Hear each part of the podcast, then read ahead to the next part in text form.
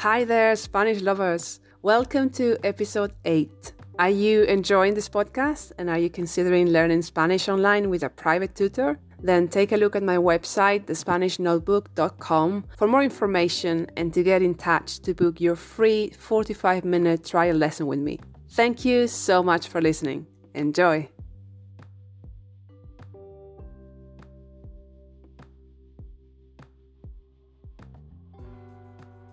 Hola amigos, muchísimas gracias por estar ahí y escucharme otra semana más. Este es el episodio número 8 del podcast y hoy también está dirigido a principiantes. This episode is also targeted to beginners. Esta vez voy a hablaros de una situación comunicativa muy frecuente con la que vamos a encontrarnos cuando conocemos a alguien nuevo y queremos entablar una amistad to build up a friendship or to make friends with someone. Este episodio os va a ser muy útil para mejorar vuestra expresión oral en conversaciones con hispanohablantes, Spanish speakers. Voy a explicaros cómo hablar de vuestros gustos, es decir, hablar de cosas que os gustan y de cosas que no, y también de vuestros intereses. En este episodio vamos a ver cómo expresar qué cosas nos producen sentimientos positivos y qué cosas nos producen reacciones negativas. In short, we'll learn how to talk about your likes and dislikes, as well as your interests in Spanish. Voy a compartir con vosotros ejemplos con pequeños diálogos para que veáis cómo usar cada verbo en contexto. Os pido disculpas porque no soy una actriz profesional. I apologize as I'm not a professional actress. Recordad también que podéis leer el contenido de este episodio mientras escucháis en el post que publico en mi página web de SpanishNotebook.com.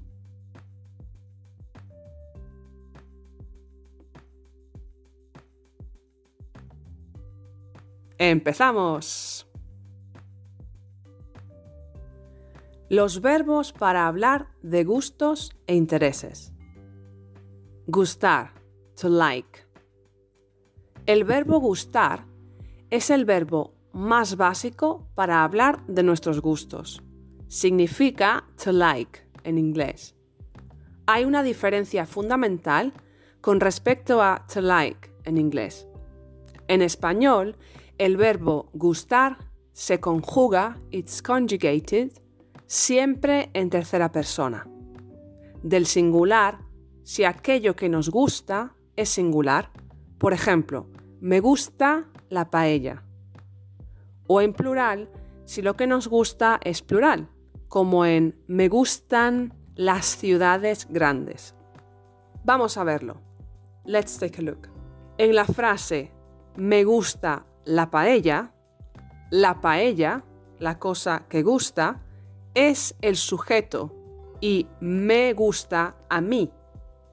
El verbo se conjuga, por tanto, con el objeto que nos gusta o nos produce placer y no con la persona yo, ellas, nosotros, tú, como ocurre con los verbos normales.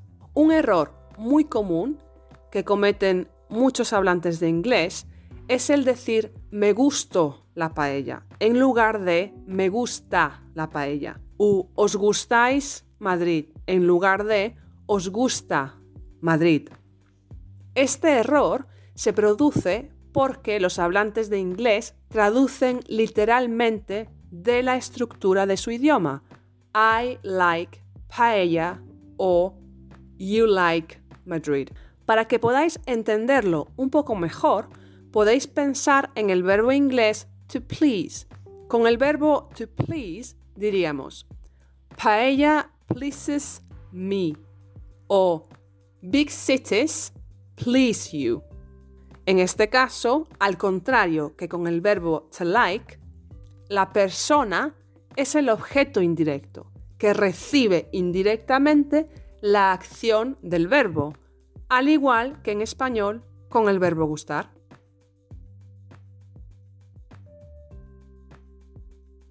¿Cómo utilizamos el verbo gustar y otros similares?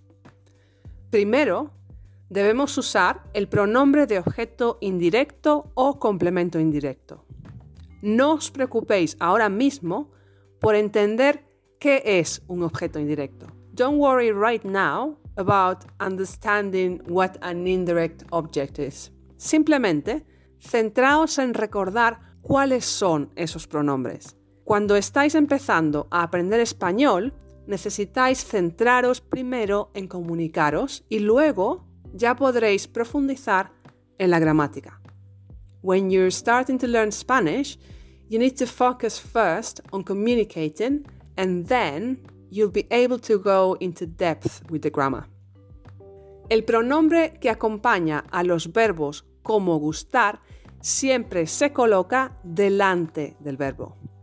Los pronombres que tenemos que usar son me, a mí, te, a ti, le, a él, ella, usted, nos, a nosotros, nosotras, os, a vosotros, vosotras y les, a ellos, ellas, ustedes.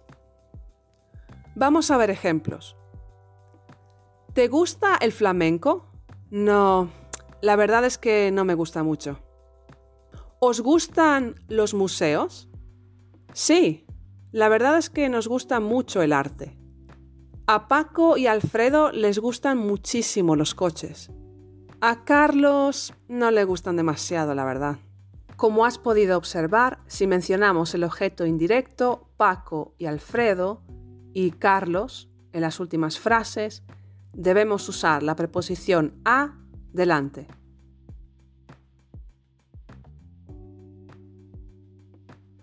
Otros verbos que podemos usar para hablar de intereses o gustos. Hay muchos otros verbos para expresar emociones en español que funcionan como el verbo gustar. Encantar, to love, as in to like something very much.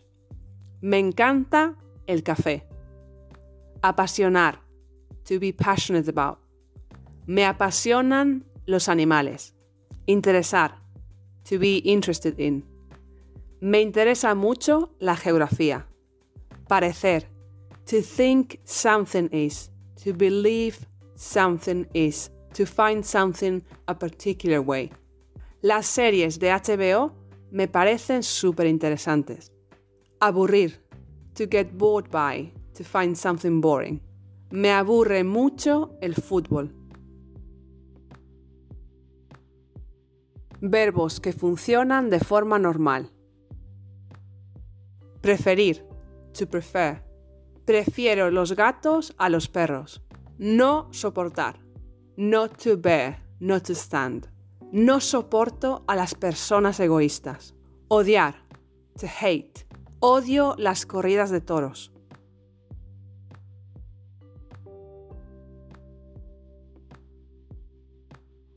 Escucha ahora estos mini diálogos con ejemplos de los verbos en contexto.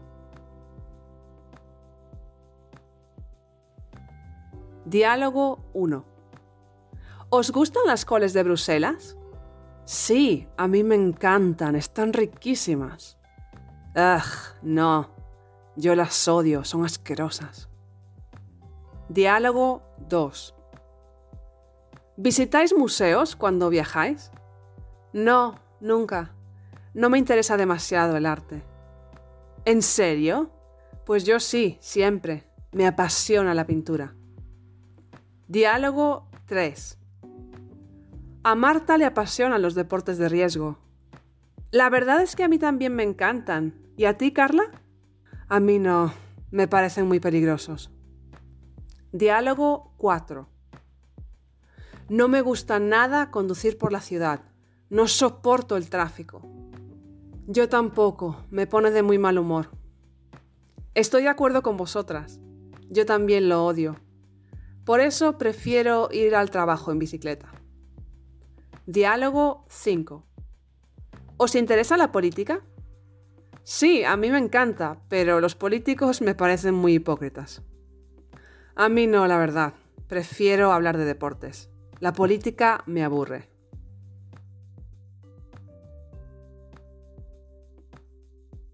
Pues hasta aquí el episodio de hoy. Espero que os haya parecido útil y que hayáis entendido el funcionamiento de estos verbos en español que funcionan con objeto indirecto. Es un tema que puede crear confusión incluso en niveles intermedios. Pero no os rindáis. Don't give up. Espero que el contenido de este episodio os ayude en vuestras conversaciones con hablantes nativos o con compañeros de clase para hablar de vuestros gustos e intereses y conoceros un poco mejor. Mis últimos consejos son que no traduzcáis directamente del inglés y que no os obsesionéis con buscar la lógica a estas estructuras. Recordad que cada idioma funciona de una determinada forma Tratad de aprender la estructura en español, tratad de aprender cómo expresar ideas en español y no a traducir palabras. Y memorizad qué verbos necesitan el pronombre delante y cuáles no. My last piece of advice is that you don't translate directly from English and don't obsess with finding the logic to these structures. Remember that every language works in a specific way. Try to learn the structure in Spanish Try to learn how to express ideas and not translate words. Memorize which verbs need the pronoun before and which ones don't. Y ahora yo me pregunto, ¿hay algún tema sobre el que os gustaría saber más y ampliar vuestro vocabulario en español? Enviadme vuestras sugerencias a través de la web de SpanishNotebook.com o también podéis enviarme un mensaje o dejarme un comentario en mi cuenta de Instagram. Muchas gracias por escucharme cada semana y hasta la próxima.